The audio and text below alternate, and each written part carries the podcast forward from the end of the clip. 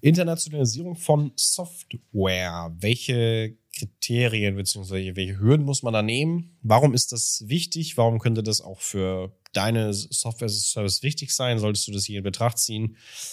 Und ja, wie läuft das so eigentlich genau dann, wenn man in über 20, 30 Sprachen verfügbar ist?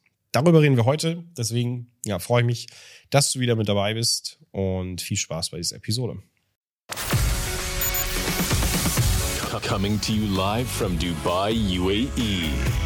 This is Funnel Secrets. Funnel Secrets. Your not too serious marketing and software as a service podcast. And now, and now, welcome your hosts. Und damit herzlich willkommen zu Funnel Secrets. Wieder mit dabei, immer noch dabei, weil wir nehmen immer zwei Folgen auf. immer noch mit dabei, der gute Fabian. Ich bin noch nicht weggelaufen. Der ist noch nicht weggelaufen. Und ähm, genau, wir wollen sprechen über Internationalisierung, was erstmal schon ein Wort ist, was sehr lang ist. Ja. Was sich aber unterscheidet von Übersetzungen. Das habe ich ganz früh schon gelernt, nämlich noch in meiner Ausbildung. Internationalisierung ist etwas anderes als Übersetzungen. Mhm. Übersetzen ist nämlich, du übersetzt nur etwas und internationalisieren ist, du passt wirklich dein Produkt an die lokalen Gegebenheiten an. Ja. So, also mal sehen, wie das, äh, wenn wir rausfinden, wie weit das in, bei Software Sinn macht und so. Ja. Und da haben wir auch einen aktuellen Anlass zu. Was habe ich heute bestellt? Wir haben heute Sprachpakete geordert. Haben wir. Weitere Übersetzungen für Funnelforms in den Sprachen Chinesisch, Arabisch, Polnisch, Türkisch, Niederländisch und Schwedisch. Ja. Und damit ist Funnelforms dann, glaube ich, in über elf oder zwölf Sprachen verfügbar. Weil jetzt haben wir aktuell schon Deutsch, Englisch, Französisch, Italienisch, Spanisch, Nee, wir sind jetzt schon bei neun. Russisch, Japanisch. Welche habe ich vergessen? Kann ich dir ausdrücken? Kann ich auch nicht sagen. Nee, nee. Aufzählen, nee. Wir sind jetzt schon bei neun. Das heißt, es kommen sechs dazu, dann ist Funnelforms in 15 Sprachen Genau. Ja, Ja. so die Richtung ist es jetzt. Genau, aber wir haben schon einige exotische dabei. Das heißt, jetzt eh schon ist Japanisch drinne. Mhm. Das fand ich ein sehr interessantes, interessantes Projekt, auch mit der Japanerin, mit der wir das übersetzt haben. Mhm. Und ja, warum sollte man internationalisieren überhaupt? Was sind da deine Ideen zu? Warum sollte man? Warum sollte man das machen? Ja. Naja, man sollte das außen. Der erste Grund sollte natürlich erstmal sein, man sollte es machen, wenn das Produkt in dem Raum auch interessant ist. Mhm. Das ist natürlich der erste Grund. Mhm. Mhm.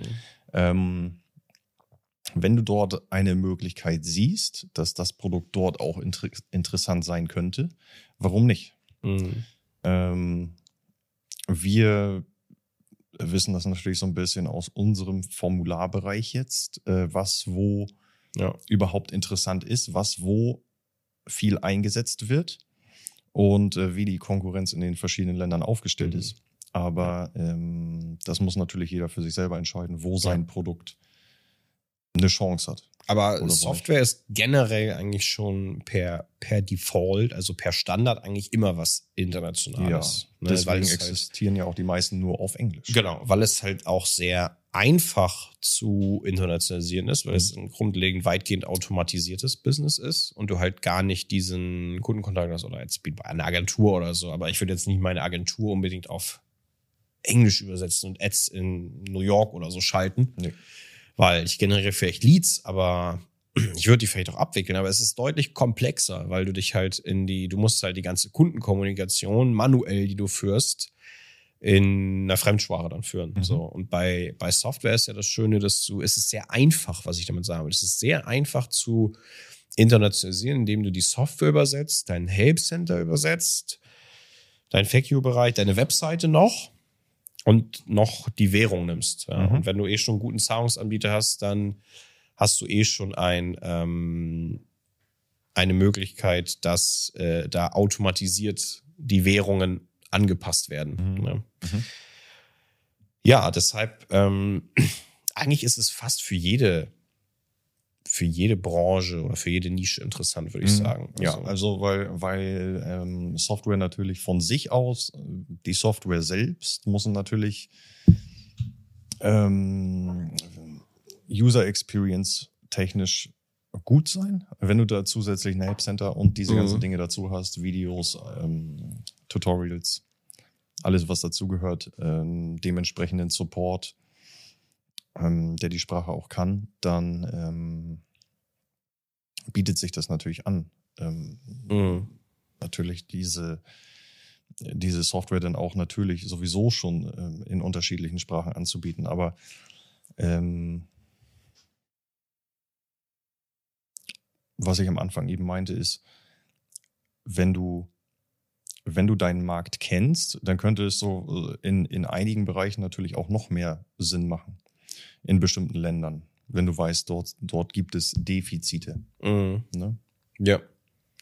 Das ist eine interessante Sache, die man eigentlich in der Marktrecherche noch mal mehr berücksichtigen sollte, dass man auch mal schaut, wenn dir in einen über, übersäten Markt wie Deutschland keine gute Idee kommt für eine SaaS, ähm, kann das vielleicht in anderen Ländern noch sehr interessant sein. Mhm. Sich, ne? Es muss ja auch nicht unbedingt dann äh, so sein, dass nur in einem eh sehr wettbewerbsreichen Markt unbedingt äh, wie in Deutschland agierst oder so. Vielleicht machst du einfach eine geile Software für irgendwas aus Frankreich oder so, weil Genau. die da noch nicht so weit sind und das gibt's vielleicht da nicht als landesspezifische Version oder so. Ja. Genau, richtig. Es könnte auch auf jeden Fall ein Markt, Marktvorteil sein, ja. Aber es ist generell ein Marktvorteil. Alleine bei uns, wir merken das, wenn wir äh, unsere Downloadzahlen gucken von der Mhm. Free-Version in den Stores, dass da mit den Sprachen deutlich mehr Downloads dazukommen einfach.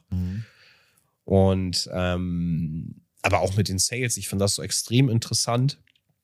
Wir haben kein Cent eigentlich. Wir haben einmal kurz eine Testkampagne gemacht, aber die zählt nicht, weil die wieder ausgegangen ist, wir die ausgemacht haben. Wir haben eigentlich kein Cent in internationales Marketing geworfen. Wir haben wirklich nur das Plugin übersetzt und in den, in den entsprechenden Plugin-Store gebracht. Ja, das gibt's natürlich nicht für jede SaaS. Ja, das ist jetzt eine WordPress-Besonderheit, dieser Ja. Plugin-Store. Und wenn du jetzt, sag ich vor sechs Monaten oder so, oder ich glaube Anfang des Jahres haben wir angefangen damit. Und wenn du jetzt in die Karte guckst, wir haben Kunden aus USA, wir haben Kanada, wir haben Brasilien, Mhm. wir haben Australien, Malaysia, Südafrika, Ja. alles Mögliche. Ja, Ja. krass. Das finde ich so krass einfach. Ja. Aus dem Nichts eigentlich. Ohne dass wir Marketingbudget ausgegeben haben. Ja, aber es ist ein anderes Marketing, was da stattfindet. Bei, in unserem Fall halt eben im WordPress Store, weil dadurch eben innerhalb vom WordPress Store die Rankings zustande kommen. Ja. Du wirst für bestimmte Keywords, ähm, wenn du dann auch eine gute Plugin-Beschreibung und so weiter hast, natürlich besser gerankt Mhm. und ziehst dir dadurch die Downloads. So. Und das ist in unserem Fall aber natürlich nur die Free-Version. Mhm. Ähm, aber ein bestimmter Teil von Free-Version-Nutzer konvertiert natürlich immer Ja, ja, klar. in Pro-Nutzer. Aber das waren ja auch Pro-Nutzer, die ich gerade auf, aufgezählt habe. Genau, Und ja. Wir wissen ja gar nicht, in welchen Ländern noch überall, weil da uns der WordPress Store keine Tracking-Daten zuliefert. Der liefert Leider. keine, ja. Leider. Wir sind eh so Tracking-Geier einfach. Ja. Wollen gern alles wissen, was geht, aber ja, also Internationalisierung, ich würde sagen, definitiv, man, man sollte drauf schauen, man sollte das sehr früh wie möglich angehen, weil Software, die Software wird eh meistens dann, wenn du sie irgendwo programmieren lässt, in Englisch programmiert. Also dann hast du eh ein deutsches Sprachpaket und dann kannst du halt auch die Sprachpakete nachziehen für, Ja. für Europa ne, und für weltweit. Und ähm, Es bietet sich eigentlich immer an. Software ist prädestiniert dafür. Genau, prädestiniert dafür. Also So. Das machen ja auch sehr viele. Also, und das, was ich halt nicht verstehen kann, wenn man es denn so gar nicht macht. Es gibt so einige Anbieter oder so, die es im deutschen Markt, die das irgendwie gar nicht wirklich verfolgen, obwohl sie die Möglichkeiten dafür hätten. Mhm. Ähm, das definitiv. Und ja, wie sieht es mit Support bei uns aus? Wir haben nur Englisch und Deutsch. Ja. Das ist ja auch. Wir das bieten reicht. Englisch und Deutsch an, aber das reicht auch. Weil ähm, jeder, der das Plugin nutzt, auch Mhm. eigentlich Englischkenntnisse haben muss. Genau. Ja. Wenn er schon auf der WordPress-Basis unterwegs Genau, ist oder ja. in, allgemein im Internet, Genau, ja. ähm, dann hast du eigentlich Basis-Englischkenntnisse. Mhm. Und ähm, Basis-Englischkenntnisse reichen aber auch, um das Plugin zu bedienen. Ähm, oder sich eben über die grundlegenden Sachen im Support auszutauschen. Ja, Also in unserem Fall reicht es eigentlich aus. Bisher Ja. jedenfalls, Ja. mit den Sprachen, die wir bisher. haben. Ja. Genau. Ja, es ist, es ist aber auch standardmäßig. Also wir, wir sehen ja das teilweise an den, an den Ländern oder so, die dann schreiben oder an den Vorwahlen, die im Chat sind, dass da aus Pakistan oder so Anfragen kommen. Mhm. Ähm, und das wird eigentlich von Ausstellungen Softwares, also die erwarten gar keinen landesspezifischen oder sprachspezifischen Support. Mhm. Das erwartet gar keiner da. Und deswegen muss man es auch nicht unbedingt bieten. Und wenn du es irgendwann bietest, weil du groß genug bist, dann einfach aus Nutzerfreundlichkeit. Genau. Und nicht, weil du es musst. Ja, und das ist vielleicht auch so ein falscher Glaubenssatz, den viele im, viele im Kopf haben vielleicht, dass sie es wirklich nicht, also du musst kein Portugiesisch sprechen, um in Brasilien Kunden zu generieren. Nee. Und die erwarten das auch nicht unbedingt. Die sind Nein. wirklich zufrieden damit, wenn die Software auf Englisch ist. Und vielleicht, wie gesagt, sie haben ja eine sprachbezogene Version. Also die, also das, die Software an sich ist ja schon übersetzt, Mhm. ja. Ähm, aber der, aber der Support eben nicht, ja. Und Mhm. vielleicht ist noch das Help Center übersetzt, das ist aber das höchste der Gefühle dann. Mhm. Ähm, aber eben nicht der Support, der ist auch eigentlich immer englischsprachig. Also ich schreibe schon Standard. Ich bin immer verwundert, wenn ich in irgendwie ein Tool schreibe. ich schreibe den schon auf Standard auf Englisch und antw- antworten die auf Deutsch oder so auch. Ja. Da bin ich immer verwundert schon, weil ich habe das so schon verinnerlicht. Ja, ich schreibe halt auf, irgendwo ist mir das letztes passiert, ich weiß nicht, was war, ob es AWS war oder so. irgendwo, ich schreibe so Englisch und die Antwort auf Deutsch einfach. Ja. Und das war, da war ich relativ, relativ verwirrt von, ja. Aber weil es einfach, ja, für viele normal ist, ne? Aber genau so hatten wir das auch schon. Ja. Ähm, wir haben auch Kunden, die meinen, wir sind nur englischsprachig. Genau. Und die antworten, also die schreiben auf Englisch eine Mail oder Support-Ticket und wir Ja. antworten dann auf Deutsch. Weil wir Genau. sehen, die kommen aus Deutschland, dann kriegen die auch eine deutsche Antwort. Ja, genau. ja genau, ja. Ähm, Nee, Noch- aber gerade was ich eben noch sagen Mhm. wollte dazu ist, ich glaube gerade kleinere Länder oder sowas, die ähm, auch gar nicht gewohnt sind allgemein im Internet, dass äh, sie einen Support in ihrer eigenen Landessprache bekommen. ja. Die erwarten das auch gar nicht. Nee, nee. Gerade die definitiv, erwarten ja. das nicht. Ja. Wir, glaube ich, in- Deutschland oder auch gerade deutsche Kunden, die sind das noch eher gewohnt, Mhm. weil Deutsch eine allgemein sehr große Sprache ist Mhm. und mehrere Länder abdeckt und sowas. Ähm, aber wenn du jetzt mit, mit anderen Leuten schreibst, ähm, dann aus anderen Ländern schreibst, dann ist eigentlich Englisch gang, gang und gäbe. Ne? Mhm. Und, und das beherrschen die auch eigentlich. So dass man sich noch auf einem normalen Level verständigen kann. Ja. Also, ja.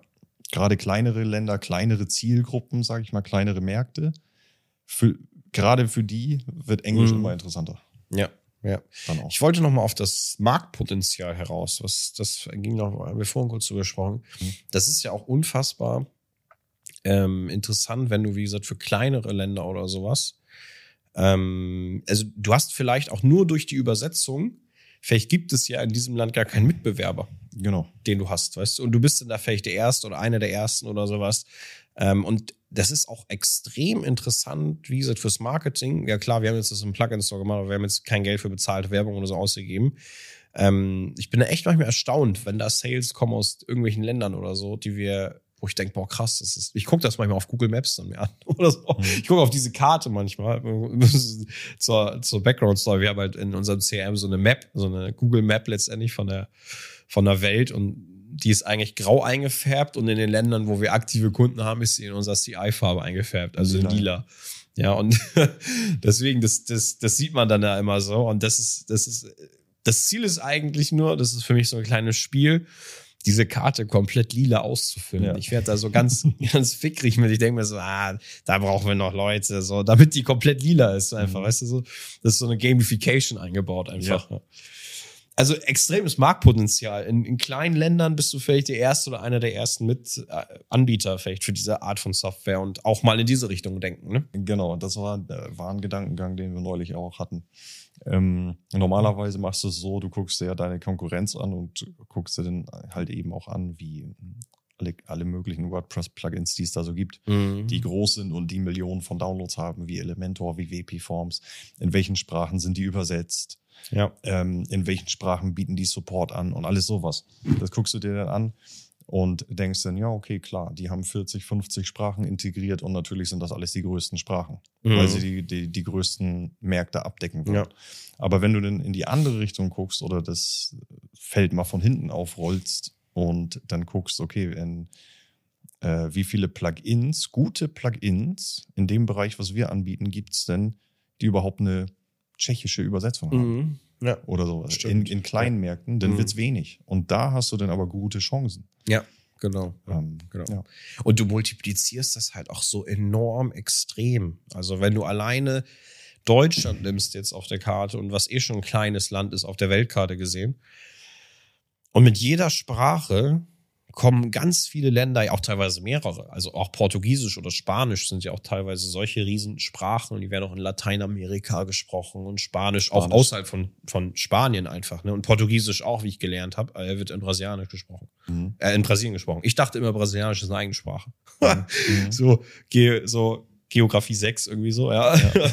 Das wusste ich einfach nicht besser. Und ähm, das ist mir selber dann aufgefallen, wo ich das Sprachpaket erstellt hatte. Ja.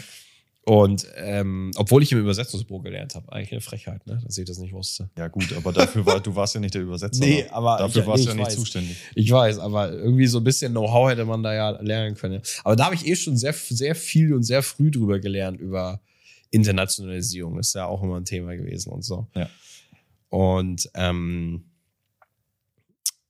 wo wollte ich denn drauf hinaus? Ja, wegen den, wegen den Sprachpaketen. Mhm. Dass In man- verschiedenen Ländern gleiche Sprache. Ja, genau, genau. Dass du halt einfach auch mit einer Sprache vielleicht, wenn du nur, wie du, wie wenn du Englisch dazu nimmst, ist ja schon ein Riesenmarkt. Ja. Ähm, so genauso dann irgendwie ähm, Spanisch hast du extrem viel Potenzial auf einmal eigentlich mit einer Übersetzung erreicht in ganz vielen Ländern, ja. Ja. Und also du multiplizierst einfach diesen, diese Möglichkeiten zur Skalierung, sodass du halt wirklich dann ganz schön auf Schlagzahl bekommst. Weil wenn Mhm. du das einmal richtig da eine, da eine Stellung hast oder so, genauso ist vielleicht auch das Marketing in den Ländern dann um einiges einfacher. Oder um einiges günstiger. Günstiger und einfacher. Mhm. Ähm, auch was SEO oder so angeht, sicherlich, kann ich mir vorstellen Mhm. dass du da noch viel einfacher ranken kannst, vielleicht für gewiss. Also jetzt auch in, ne, in, in, in vielleicht nicht so extrem gut entwickelten Ländern, die noch nicht so gut entwickelt sind, aber auf dem Weg da. Also Gerade so Brasilien, Indien ist auch so ein Fall irgendwie so, ne? Ja, wo du dir eigentlich schon eine sehr gute Stellung erarbeiten kannst. Genau, weil die noch mal Voraus. zehn Jahre irgendwie, irgendwie ich will nicht sagen hinter Deutschland liegen, eigentlich habe ich nicht mehr das Gefühl, dass sie hinter Deutschland Nee. liegen. Aber das ist ein anderes Thema, aber so hinter den führenden Nationen, sage ich Ja. mal. Ja. Ja. ja. Okay, cool. Ja, was, was könnte man noch, was ist noch bei Internationalisierung wichtig? Machen wir vielleicht noch irgendwas anders als andere oder haben wir noch? Hm. Naja, was du natürlich auch immer machen kannst, ist SEO in verschiedenen Sprachen. Mhm. Ähm, das ist aber ein bisschen schwierigeres Thema natürlich, weil du schon ein bisschen, Ja. ein bisschen Ahnung musst davon haben musst, was du da schreibst. Mhm. Ne? Mhm. Ähm, oder die Sprache halt irgendwie halbwegs beherrschen musst. Also ähm, das wird aber auch bei uns der Fall sein, dass wir da halt eben nur Deutsch und Englisch machen werden. Ja, genau. Ne? Ja, genau. Aber das sollte halt auch bei uns schon ausreichen. Geht ja auch in die Richtung dieses Marketing, Marketing, was ich gesagt hatte. Ähm, ich überlege gerade, was halt noch irgendwie so eine, so eine. Ich habe gerade überlegt, ob es negative Aspekte gibt des Ganzen, aber ich glaube, es gibt keinen Nachteil, den du eigentlich hast, wenn du es machst. Also du hast ja auch, weil du auch halt einfach so wenig Arbeit damit hast. Es ist halt wirklich nur, ähm, also ich würde trotzdem empfehlen, dass man das definitiv von einem Muttersprachler, also einem nativen Übersetzer machen lässt Ja. zumindest Korrektur lesen. Wenn es vorübersetzt ist über DeepL oder whatever, ist es okay. Aber ähm, selbst das kostet ja wenig Zeit und wenig Geld auch. Ne? Mhm. Also, selbst wenn du in der Software irgendwie paar mehr Wörter hast oder so, ähm, da bist du irgendwie pro Sprache maximal nachher bei 500 bis 1000 Euro dabei oder so. Was Ja. schon gut ist. Ne? Mhm. Deswegen, es gibt eigentlich keinen Nachteil. Fällt dir einer ein, was, warum man das machen sollte und nicht machen sollte? Nee, Nee, ne? nee, gibt's einfach nicht. Gibt's du einfach hast da eigentlich keine Probleme. Außer du hast wirklich eine Software, die wirklich rein für einen ganz spezifische lokalen Markt ist oder so. Mhm. Du machst jetzt zum Beispiel eine Krankenhaussoftware, die nur für Krankenhäuser in Deutschland gemacht ist. Wollte ich gerade sagen, das wäre das Einzige, was es ein Ja. bisschen einschränken könnte, wäre vielleicht irgendwelche regionalen Gegebenheiten, Ja. an die sich die Software halten muss. Ja, genau. Oder irgendwelche technischen Ja. Besonderheiten Ja. oder sowas. Aber ansonsten. Ja, ja, oder halt irgendwie sowas, was ganz spezifisch ist für einen Markt, halt nur ähm, für Systeme, die es nur hier gibt, weil die gibt es im Ausland dann vielleicht nicht oder so. Ja, genau. Aber deswegen finde ich das auch so wichtig, dass man einfach dieses, darüber man noch kurz sprechen kann, über dieses Mindset. Ähm, weil ich finde das auch ganz entscheidend, wenn du einfach so ein globales Denken entwickelst. Mhm. Dass du einfach viel globaler denkst und gar nicht diese Einschränkung hast. Ich habe immer das Gefühl, viele der Deutschen denken irgendwie, außerhalb von Deutschen existiert nichts. Ja, oft, ja, ist es so. Und das finde ich noch ein ganz wichtiger Punkt äh, im Mindset, dass man generell so ein globales Denken hat. Mhm. und einfach ähm, diese Opportunities, die das Ganze hat, nicht, nicht liegen lässt links. Ja.